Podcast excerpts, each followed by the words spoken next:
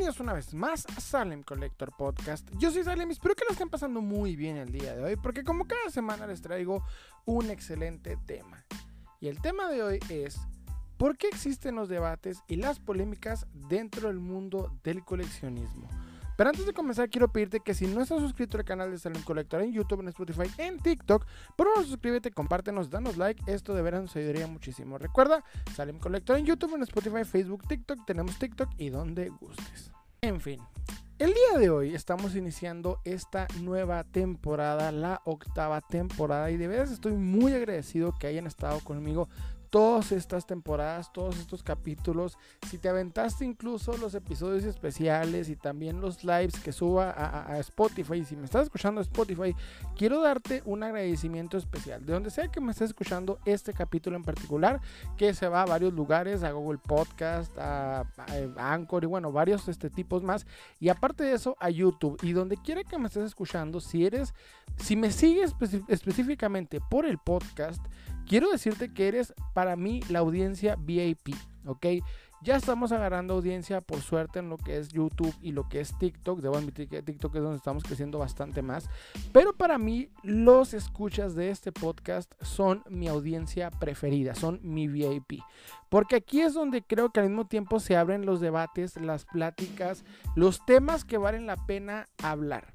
En el, eh, usualmente como me administro es que lo, el contenido que subo a las demás redes tiene que ver sí con cosas interesantes, cosas que me gustan y me llaman la atención, pero creo que mi concepto del coleccionismo lo pasmo de manera más exacta, más específica aquí en este podcast. Entonces yo quiero decirte que si me has acompañado en todos estos este, capítulos, tienes mi total agradecimiento, tienes este, mi respeto.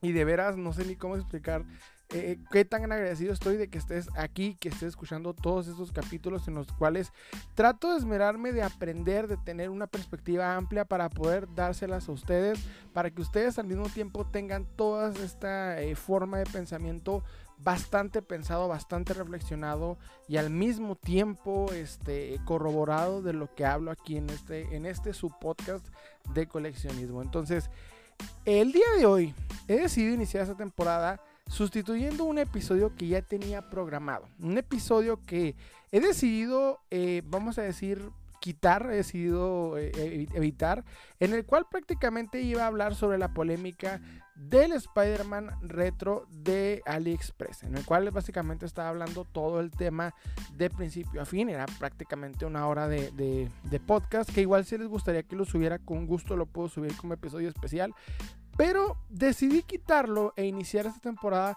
con otro tipo de concepto. Y les voy a decir por qué. Siento que mucho de la temporada pasada, de la séptima temporada, fue hablar de polémicas que se suscitaron, que al mismo tiempo yo recordé que había visto, que había vivido. Y al mismo tiempo, eh, creo en opinión personal, me estanqué poquito en ese concepto. Y no que es algo de lo que quiero hablar en el podcast Menos ahora que tengo este nuevo concepto que son los lives que subo entre viernes y sábado. Y en esos lives platicamos eh, la polémica momentáneamente explicada. ¿ok? Creo que es lo que más me gusta platicarlo ahí. Ustedes eh, ya para este punto están viendo que esto lo estoy subiendo a Spotify, estos lives en donde son como pequeños este, eh, temas fáciles y, y explicados sobre lo que ha sucedido en el momento. Pero en el podcast decidí emplear más que nada el término de la polémica al principio con la intención de explicar por qué de cierta manera las polémicas siempre tienden a tener una opinión negativa y una opinión correcta. O sea, cómo realmente debemos como coleccionistas pensar ante la situación que se nos presenta. Entonces, mi intención de poner las polémicas, de explicar las polémicas en el podcast, es explicar qué es lo que está sucediendo, qué anomalía sucede dentro del mundo del coleccionismo de figuras de acción y qué debemos ver y opinar acerca de lo que estamos este, presenciando, observando o al mismo tiempo explicando. Entonces mi intención con las polémicas es, por así decirlo, generarles una opinión realmente eh, centrada, objetiva y realista para no sesgarnos, para no limitarnos en lo que, en lo que obviamente estamos viendo. Porque el mundo del coleccionismo tiende a ser muy, muy polémico, tienden a haber muchísimos debates. Cuando yo inicié en esto, la mayoría de las polémicas y las situaciones que vivía eran de manera mucho más eh, pequeña, mucho más centrada y principalmente entre conocidos. Me tocó ver las polémicas, tanto participar en ellas como al mismo tiempo verlas de manera muy cercana porque el coleccionismo al que yo estaba cuando recién inicié era centrado en mi ciudad y en mi comunidad de coleccionistas local. Hasta el momento en el que empiezo a expandirme tanto a vender a centro de la República como al mismo tiempo empezar a comprar, a aprender de la, cultura nacional del coleccionismo, me doy cuenta que, eh, que las polémicas son parte de. Y mi primera experiencia con las polémicas fue específicamente con el Deadpool de Marvel Legends. ¿Recuerdan esta figura de acción? Específicamente la primera figura de Hasbro de Deadpool. Bueno, vendría siendo yo creo exactamente como la segunda o la tercera. Que es este, el Deadpool de, el Deadpool de la Wave de Juggernaut. Ese por cierto es podcast para otra ocasión. Esa figura cuando fue anunciada causó mucho hype y al momento en el que salió en venta fue muy limitada, fue una figura de hecho considerablemente limitada, por lo que muchos, muchas personas empezaron a ir a buscarla, a cazarla en eh, obviamente tiendas departamentales y demás para revenderla. La mayoría de las personas que lo hacían era con esa intención. En aquel tiempo la figura la podías obtener en un aproximado de 350, 400 pesos y ya había personas pidiendo precios hasta 900 mil pesos, que en aquel tiempo ya era considerable dentro del mundo del coleccionismo de figuras de acción. O sea, ya se estaban empezando a ver. Yo sé que si tú ya llevas bastante tiempo en esto del coleccionismo, habrás visto y vivido situaciones similares, pero para mí a mis inicios fue una de las experiencias más notorias que vi. Antes de eso lo he visto principalmente en lo que es la portada de Black Cat de este Spider-Man, específicamente el Original Sin, para ser más preciso, el cómic. Y es lo que había visto como, como este, este item, esta eh, coleccionable que empezaba a causar polémicas y revuelos. Pero cuando vi, cuando vi el Deadpool, realmente causó mucha más polémica y revuelo. Yo recuerdo que esa figura como tal no la buscaba cuando, cuando salió eh, el hype. Ni siquiera me llamaba la atención porque no me gustaba como tal el personaje Deadpool. Debo admitir que a mí Deadpool me gustó hasta la película. Antes de eso, la verdad, no era de mi interés. Sé que ya había hype, principalmente por lo que fue el, eh, eh, el videojuego. Pero el caso es de que cuando aparece esta polémica empiezan a, aparecer muchos coleccionistas con opiniones diversas y diferentes y empecé a ver de primera mano los debates acalorados que se armaban en el mundo del coleccionismo. Tal vez tú hayas experimentado piezas de, tiempos similares a la que estoy hablando y habrás notado muchas polémicas eh, iguales, pero yo personalmente fue la que, por así decirlo, me conectó y me hizo ver toda esa situación. Hasta ese punto yo no había visto todo el revuelo que podría causar una simple pieza de colección. Pero empecé a notar que el coleccionismo se empezaba a volver más que nada polémico. Empecé a ver cómo aparecían personas con actitudes nefastas y al mismo tiempo hate innecesario de parte de muchos grupos hacia personas que tenían una opinión o al, mismo tiempo cierta fama dentro del coleccionismo. Empecé a notar que parte del coleccionismo, o sea, parte de poder adquirir la pieza que te interesa y ponerla en tu colección, también era el debate y al mismo tiempo la polémica. Entonces, al abrir el podcast fue con esa intención, fue el ver que había muchas este, eh, polémicas que no se explicaban de gente que opinaba puras estupideces y gente que secundaba dichas estupideces. Quería de alguna manera en el contenido que estaba creando, que era el contenido para YouTube, tratar de explicar las situaciones como por ejemplo fue el caso de los revendedores. Yo había entendido el porqué de los revendedores y había entendido que el problema del revendedor no es en sí el revendedor, sino el cliente del revendedor. Pero no sabía cómo realmente platicar del tema. De hecho, la razón por la que inicié este podcast fue con esa situación. Fue al verme, eh, vamos a decir, obstruido al intentar grabar un video eh, de mí mismo explicando la polémica, pero no tenía las herramientas necesarias, no tenía una cámara, un micrófono o algo por el estilo, por lo que mi hermano me dice, pues empieza un podcast, nada más graba tu voz y le empiezas a platicar.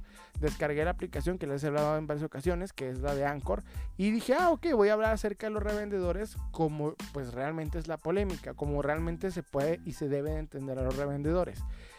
Y creo que funcionó y funcionó bien. El segundo capítulo por eso lo centré en Matt Hunter, porque traté de explicar las polémicas que tenían Matt Hunter y al mismo tiempo cómo nosotros debemos, de alguna manera mi crítica está centrada en este personaje, que aunque nos guste o no, pues tiene impacto en el coleccionismo. Entonces empecé a tratar de alguna manera eh, buscar explicar las polémicas y al mismo tiempo centrarlas para que las opiniones estúpidas y sesgadas y limitadas y reductivas y caricaturizadas no nos este, eh, tomaran obviamente como rehenes y siguiéramos repitiéndolas una y otra vez. Porque dentro del mundo del coleccionismo aparece esto.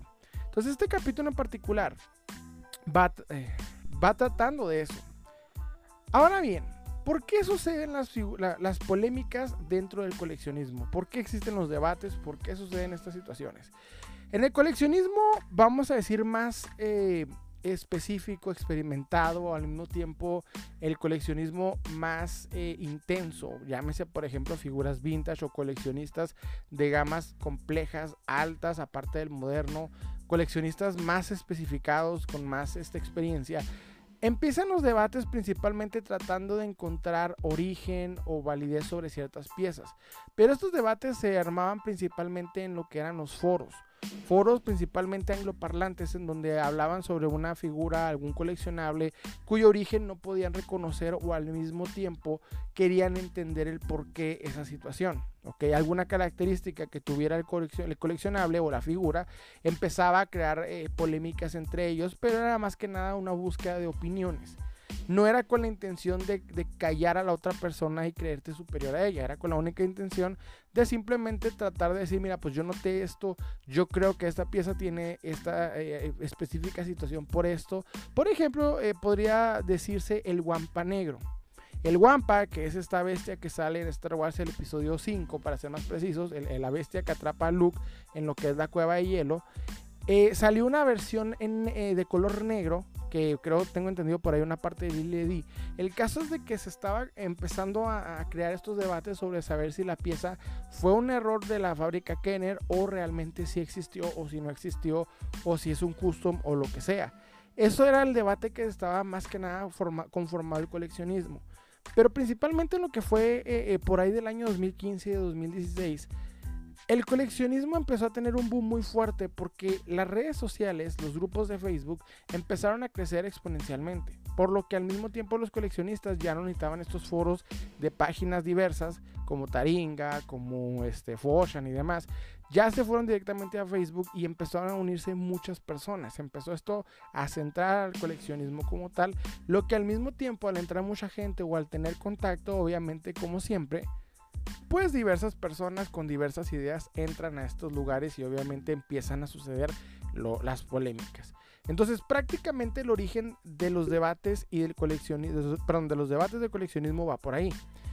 Sin embargo, la pregunta es por qué existen. Principalmente porque el coleccionismo, que es una ley de lo que les voy a decir, yo diría la segunda ley más importante, la primera es oferta y demanda, es que el coleccionismo es competitivo. ¿A qué me refiero con esto? No solamente se trata de que tú quieras una pieza y la quieras poner en, tu, colección, se trata de tratar de obtener esa pieza primero y al mejor precio. Y en este aspecto tienes que competir con aquella persona que quiera ganar dinero de esa pieza, es decir, la quiera revender o le quiera generar alguna ganancia, y aquella persona que la quiere para sí. En un momento en el que el coleccionismo tiende a tener problemas principalmente de distribución o de cantidad de piezas disponibles. Es decir, que si tú, por ejemplo, quieres la nueva figura de Marvel Legends, tienes que competir por ella, encontrar la mejor manera de obtenerla, obviamente evadiendo toda la cantidad de obstáculos desde revendedores y coleccionistas para poder tenerla y ponerla en tu colección. El coleccionismo se ha vuelto competitivo. Entonces, al mismo tiempo, al volverse competitivo, la gente empieza a actuar de alguna manera, en muchos de los casos, nefasta y negativa. Otro punto también por la razón por la que existen es porque el coleccionista tiene ideas muy firmes sobre el coleccionismo. ¿A qué me refiero con esto?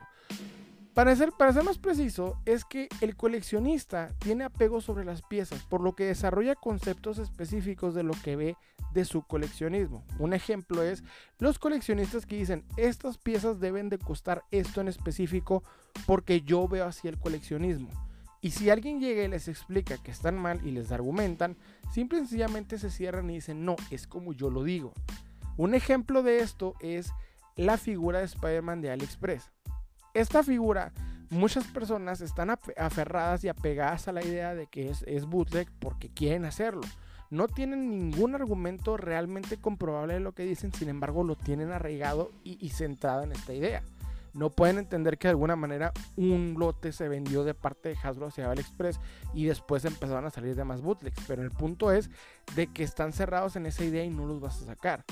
Otra idea también es de que las figuras de acción tienen que costar específicamente económicas y accesibles para todos sin entender que hay un mercado que, que hace que prácticamente se coticen. Ellos simplemente quieren que las cosas sean de esta manera porque así ven el coleccionismo. Para muchos este tipo de ideas tienden a ser un poquito más agresivas por, al empezar a decir que ciertas líneas, ciertas marcas o ciertos este, eh, eh, personajes en específico son más valiosos que otros. Como aquellas personas que empiezan a decir que las figuras Marvel Legends son las más importantes dentro del mundo del coleccionismo. Y aquellas que empiezan a, insultar a estas otras y empiezan a decir que no, que las figuras Figuarts, Figma y Yamaguchi son más importantes. Y después llegan otras personas diciendo, no, sabes que las figuras este, Hot Toys son las más importantes. Entonces empiezan básicamente a, tener este concepto muy arraigado porque ven estos, a estas piezas de una manera, de un apego muy emocional, muy personal, por lo que quieren defenderlas a capa y espada. Y muchas veces al hacer esto empiezan a provocar debates y al mismo tiempo polémicas porque quieren que esta situación se mantenga de esta manera. Parte de lo que he visto yo, por ejemplo, mucho es con las piezas de Master of the Universe cuando aparece una nueva línea de Master of the Universe en el mercado, esta empieza a generar no solamente hype, no solamente, eh, eh, eh, vamos a decir, atención y mucha emoción de parte de los coleccionistas, sino también enojos, frustraciones y, e insultos y, de todo tipo de cosas. Porque la gente realmente necesita tener esa figura pero antes que todos los demás y aquella persona que intente obstruir esto se merece básicamente ser quemada viva, porque es lo que básicamente estos, coleccionistas empiezan a, de esta manera empiezan a actuar, como fue el caso de los Motorigins, un podcast que ya hicimos hace tiempo. En el cómo cuando llegaron estas piezas querían que a fuerzas costaran lo que estaban costando en Estados Unidos cuando todavía no llegaban a México. Y cuando empiezan a aparecer en México y se empiezan a acabar porque la gente trae el hype muy fuerte, se empiezan a enojar con aquellas personas que los quieren eh, vender poquito más caras y obviamente incluso empiezan a censurarlas, a eliminar sus este, publicaciones y al mismo tiempo a tratar de evidenciarlas. Esto sucede y sucede mucho. Entonces, a esto me refiero con que el coleccionista tiene ideas muy firmes sobre el coleccionismo muy pocas veces tiene la intención de entender, de abrirse a debate y tratar de, cambiar su opinión. Simplemente se establecen en estas ideas y ahí se centran.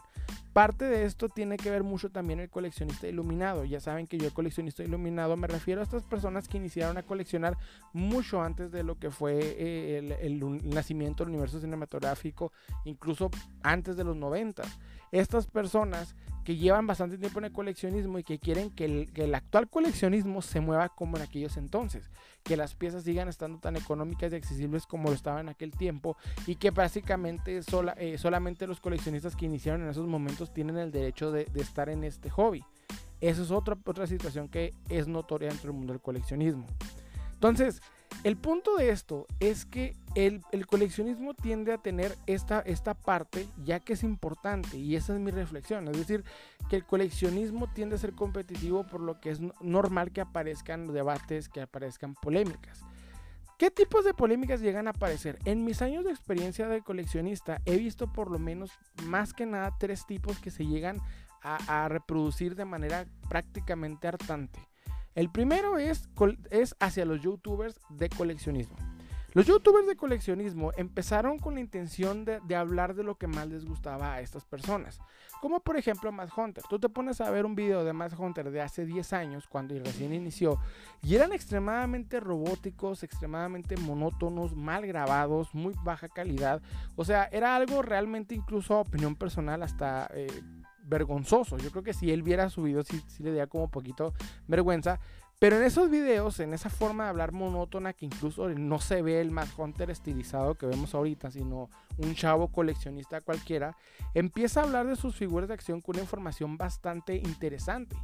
Bastante, eh, eh, de hecho hay que preservar mucho la información que da por ahí.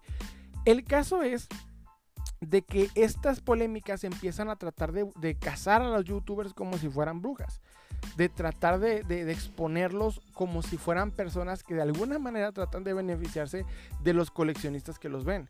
O sea, empiezan a, buscar de alguna manera exhibirlos.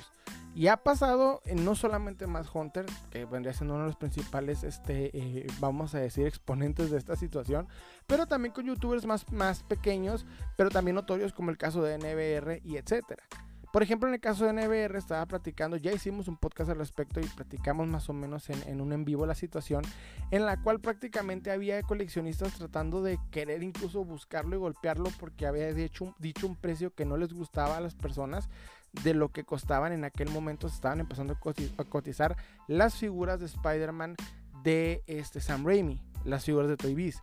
Entonces, este tipo de, polémicas se centran en tratar de, buscar youtubers, de cazarlos, de decir, tú no hables de lo que a mí me gusta porque, porque lo que vas a hacer es exponer o al mismo tiempo poner en riesgo mi coleccionismo.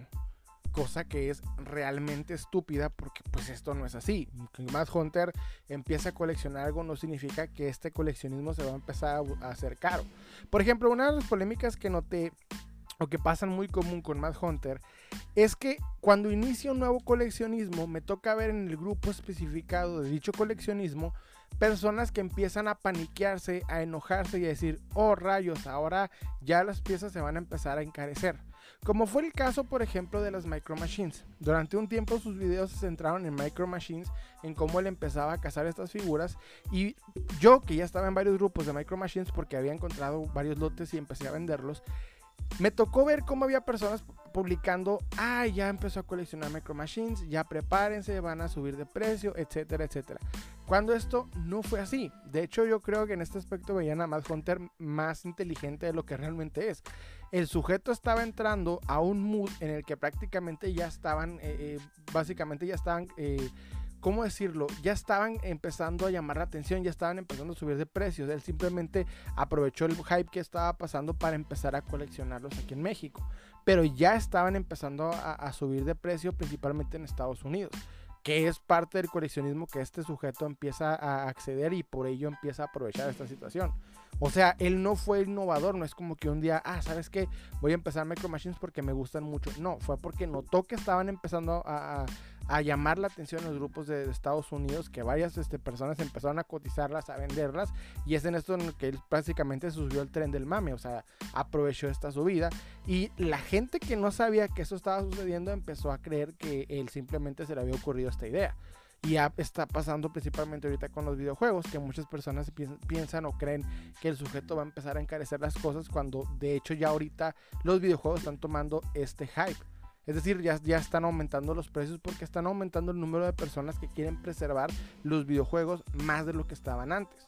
Entonces esto llega a suceder mucho. Y en el caso, por ejemplo, de NBR, es tratar de exponer cualquier error que tenga simplemente para tratar de, denotar que, que los coleccionistas que no son esta persona, pues son más interesantes o inteligentes.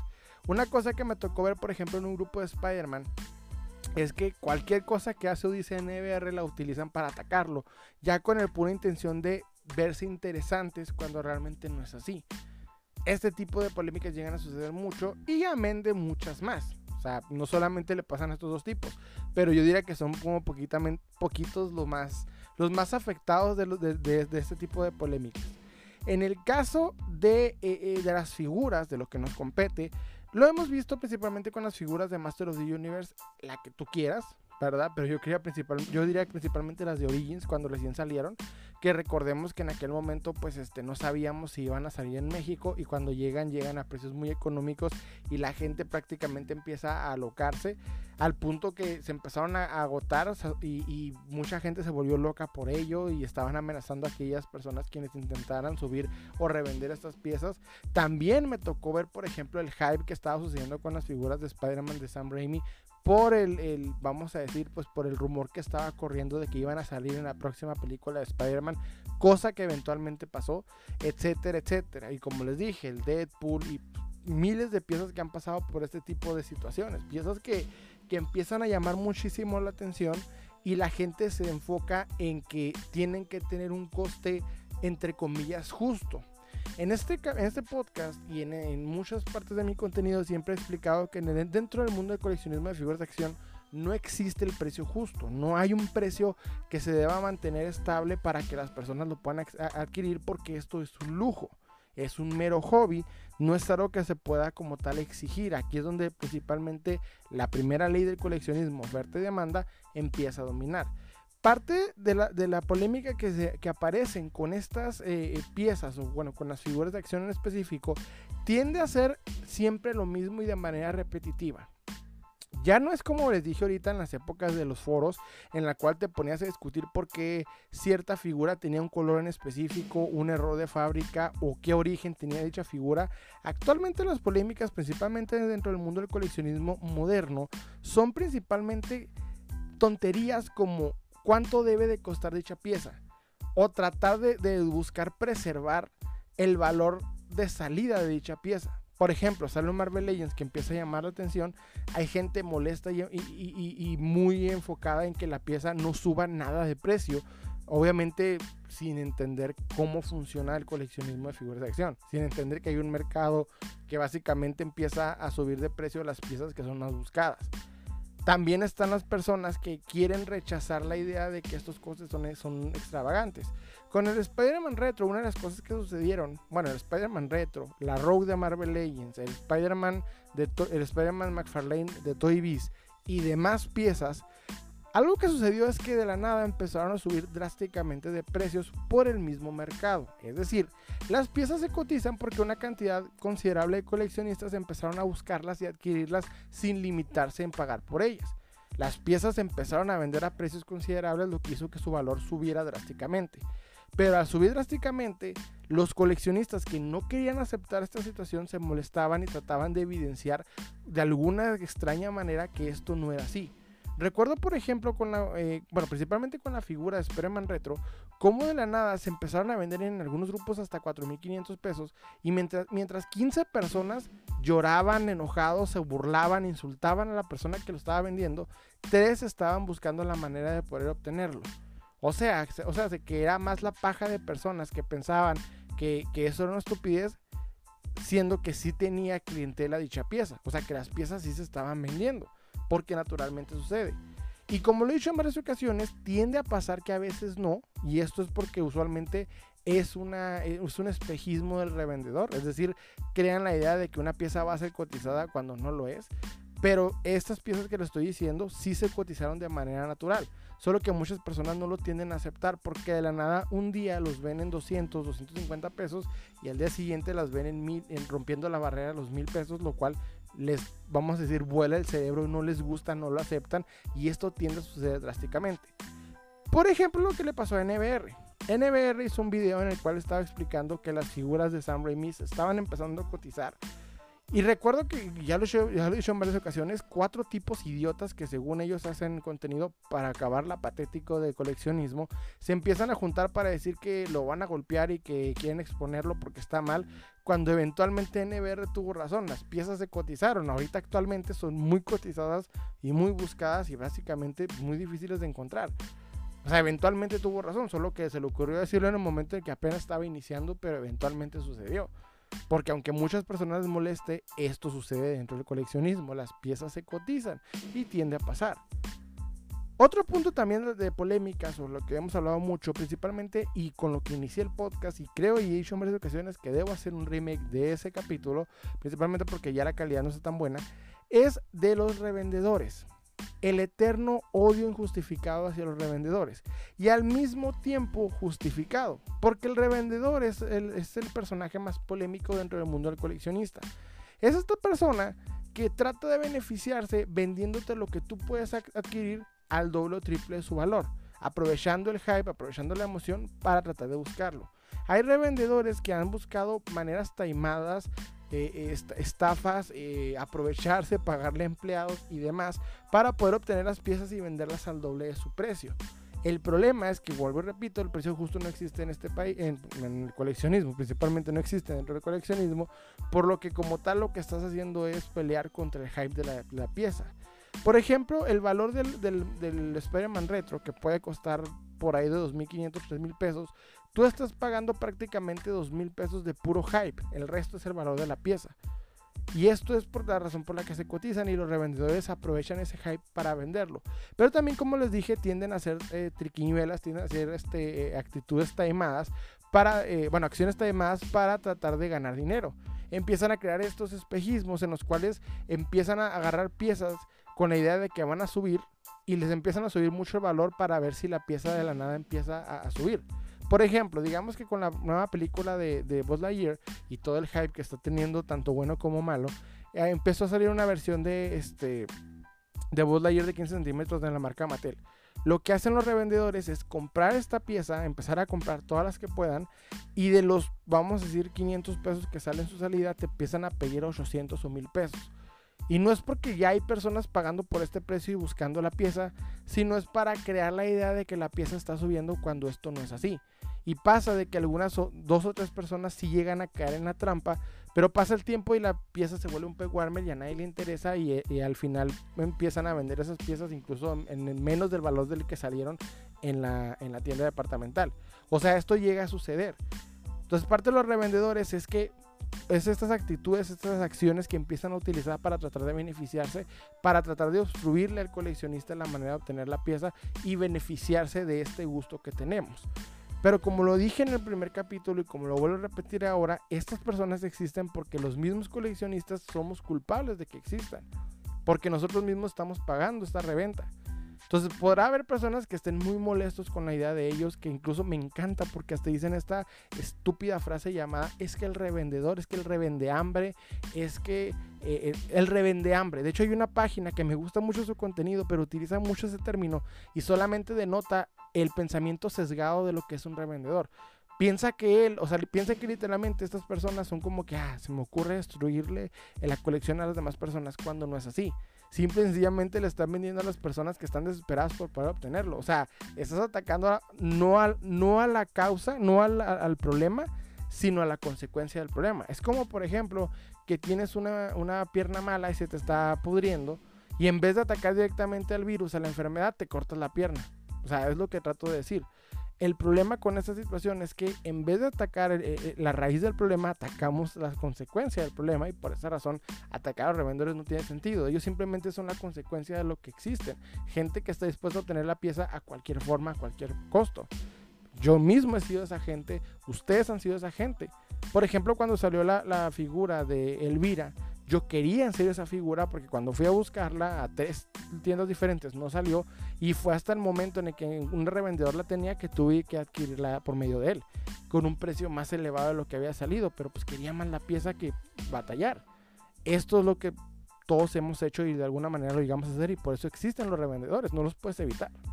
Y obviamente, en las polémicas, como por lo menos yo lo he visto y he administrado en este subpodcast, es que siempre hay dos líneas de pensamiento. El pensamiento objetivo, el pensamiento correcto, es decir, la manera lógica de ver las cosas, porque esto que les digo no es el descubrimiento más grande del mundo, es algo lógico, es algo obvio. Muchos coleccionistas lo saben y viven con ello, pero hay otros que no.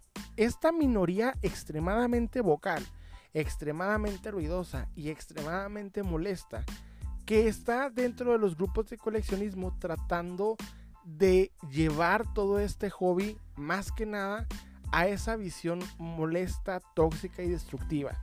Y estoy hablando del enemigo de este subpodcast, de este, de este locutor, que es el coleccionista tóxico.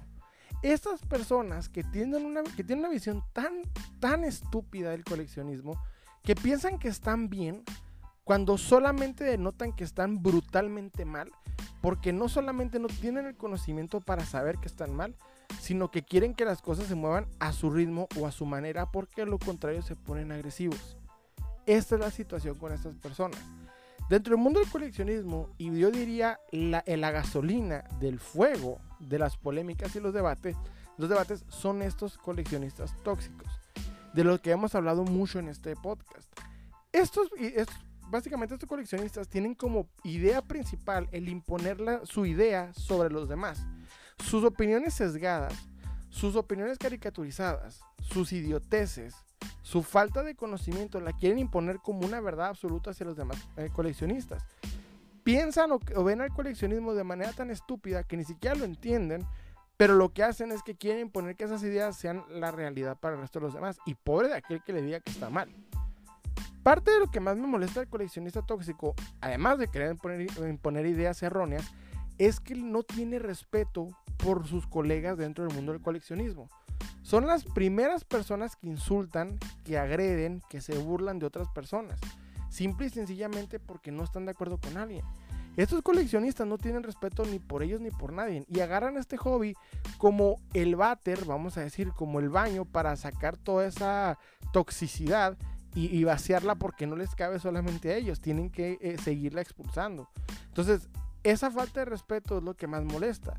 Porque entre el mundo del coleccionismo, que es algo muy bonito, es un hobby maravilloso, vemos estas personas que quieren imponer, aparte de imponer sus ideas a los demás, insultarlos. Estaba platicándoles este, en el último live a fecha grabada este capítulo, que fue en el que vino mi hermano, estábamos cotorreando, este, sobre lo que le sucedió a una conocida eh, mía, una buena amiga mía llamada Karina de 1, 2, 3 Coleccionando, la recomiendo, está en YouTube y en TikTok, el cómo llegó una persona a decirle que porque era mujer, que porque las mujeres estaban entrando al mundo del coleccionismo, las piezas ya no se podían obtener de manera sencilla. A esto me refiero con el coleccionista tóxico. Esta persona estúpida que piensa que tiene más conocimientos y que merece más que los demás.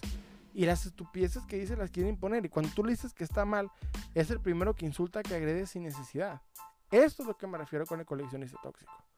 Y es que el coleccionista tóxico, lo primero que grita es que busca hacer, eh, eh, hacer justicia dentro del coleccionismo. Busca que el youtuber no suba el precio de las piezas. Busca que las piezas tengan un precio justo. Ellos se, inventan algo que no existe cuando el único, eh, el único objetivo que tienen estas personas es beneficiarse del coleccionismo. Obtener las piezas a mejor precio para sí mismas y ganar, de los, ganar dinero de ser necesario. Son los primeros que se enojan cuando ven una, pieza cotizada a subida de precio, cuando sean los primeros en venderlas y lo pudieron obtener a un mejor precio. Recuerdo que uno de los debates más curiosos que sucedieron dentro de una publicación del Spider-Man Retro, que estaba vendiéndose en 2.500 pesos, fue una persona que dijo, empiezan a llorar cuando si ellos obtenieran la pieza más económica la revenderían incluso más caro. Eso es real. La gente, literal, estas personas son los primeros que lloran cuando ven una pieza cotizada porque no lo, no lo pueden entender, no lo pueden creer, pero si ellos, por ejemplo, se encontraran dicha pieza, serían los primeritos en venderla lo más caro posible y puede aquel que les diga que está mal. A eso me refiero. Y lo peor de todo, bueno, o yo creo que ya dije lo peor de todo, pero una de las cosas también muy molestas es que se creen superiores. De alguna manera su vida es tan patética que en todo lo demás viven horrible, no tienen control en absoluto de su vida, por lo que es esto es la única manera en la que pueden sentir un cierto sentido de superioridad y de autosatisfacción. Y esto es porque el coleccionismo eso es. El coleccionismo nos da cierta satisfacción, cierta emoción, vamos a decir por ahí incluso algunas, este, eh, eh, no sé cómo decirlo. Nos libera pues químicos cuando obtenemos alguna pieza que queremos. Básicamente eh, es un estímulo que nos damos los coleccionistas al obtener ah, de, autosatisfacción al obtener la pieza. Se oye feo, pero básicamente lo estoy de la manera más este, sincera posible. Entonces, eh, lo que hace el, coleccionista tóxico es utilizar esa eh, falta o ese problema que tienen en su vida para venir dentro de, este, dentro de este hobby y tratar de imponer esas ideas creyendo que son mejores y que son superiores y que de alguna manera esto es lo mejor que tienen. He visto un sinfín de coleccionistas iluminados que han fracasado estrepitosamente en su vida, notoriamente, básicamente ya el tiempo ha pasado y no lograron nada, por lo que lo único que tienen es el poco conocimiento del coleccionismo actual y es lo único que defienden como si fuera lo mejor. Eso es parte también del problema del coleccionista tóxico, que utiliza el coleccionismo como su única eh, intento de, superioridad y de encajar y de resaltar al mismo tiempo. Es el único lugar en el que pueden hacer y por eso llegan e imponen este tipo de ideas estúpidas. De hecho, hoy me tocó ver algo así de parte de un coleccionista joven, que es lo más triste de todo, el cómo no entiende muchas cosas del coleccionismo, pero eran más sus ideas estúpidas que sacaba en TikTok que realmente lo que, lo que podía aprender de ellas.